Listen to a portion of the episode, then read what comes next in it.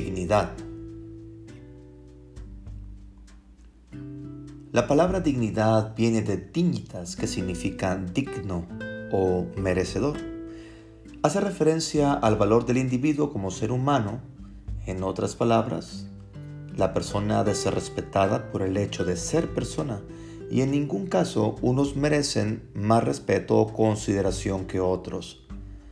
Todos tenemos la misma dignidad y somos merecedores de los mismos derechos. Por dignidad, uno de los primeros y principales derechos que tiene todo ser humano es el derecho a alimentarse. La realidad es que muchos seres humanos no tienen la posibilidad de hacerlo con la frecuencia que se necesita.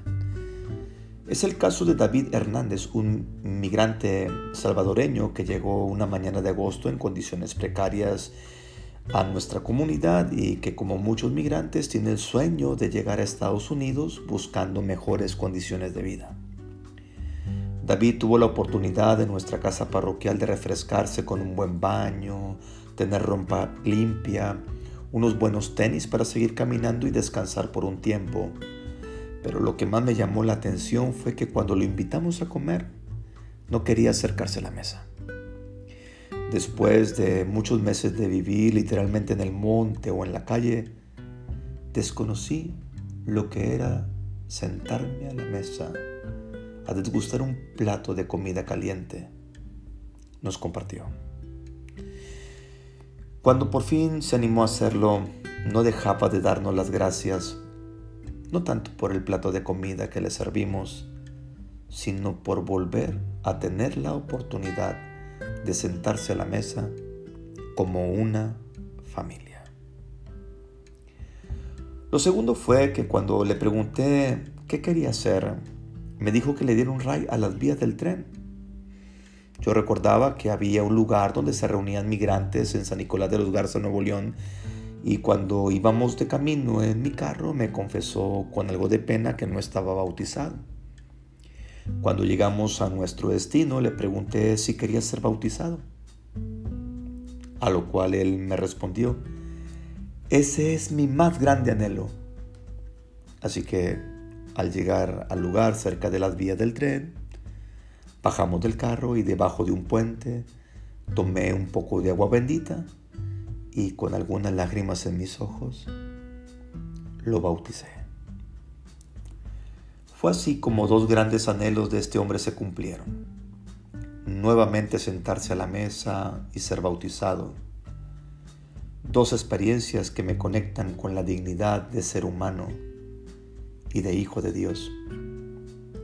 Estos anhelos, estos sueños, con justo derecho, tienen nuestros hermanos migrantes y muchos hombres y mujeres, como Carlos Javier Collado Blessing, migrante nicaragüense, eléctrico, soldador, enderezado y pintura, su sueño, tener de nuevo su taller, siguiente parada, Saltillo, Coahuila.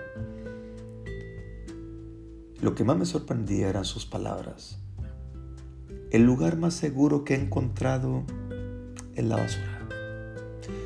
No confío en nadie, mejor ando solo. Me crié entre gente mala, pero tengo corazón. En estos dos casos de hermanos migrantes veo reflejadas las más básicas necesidades humanas, que es la de comer. Pero sin duda también la más alta aspiración de un ser humano que es trascender dos derechos legítimos de toda persona. Una que está en la base y otra que está en lo alto.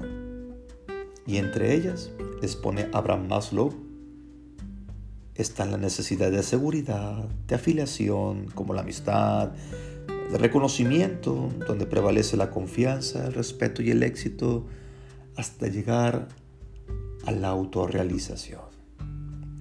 La idea básica que propone Maslow es solo se atienden necesidades superiores cuando se han satisfecho las necesidades inferiores.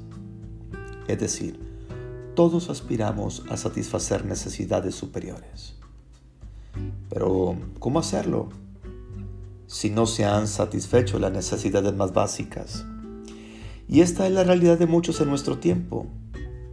Esas necesidades como la de beber agua, alimentarse, dormir, eliminar desechos corporales, respirar, la necesidad de evitar el dolor, de mantener la temperatura corporal en un ambiente cálido y con vestimenta.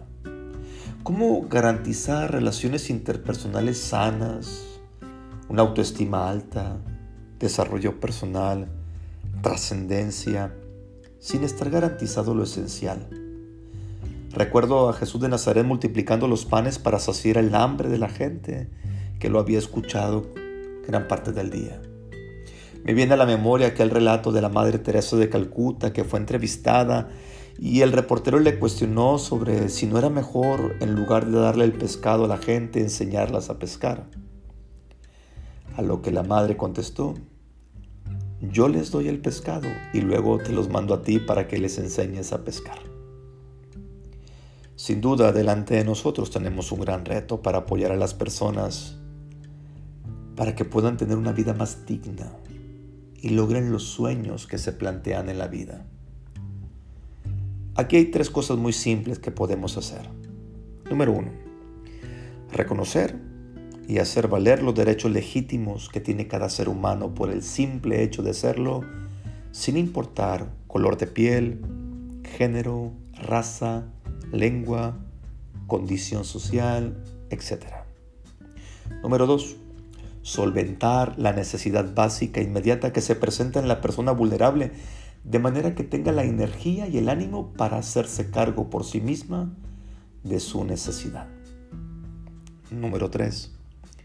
Contribuir a su desarrollo personal ofreciendo escucha, asesorías, promoviendo sus talentos y habilidades, incluso apoyando económicamente si te fuera posible. No hay judío ni griego, no hay esclavo ni libre, no hay varón ni mujer, porque todos ustedes son uno en Cristo. Gálatas 3:28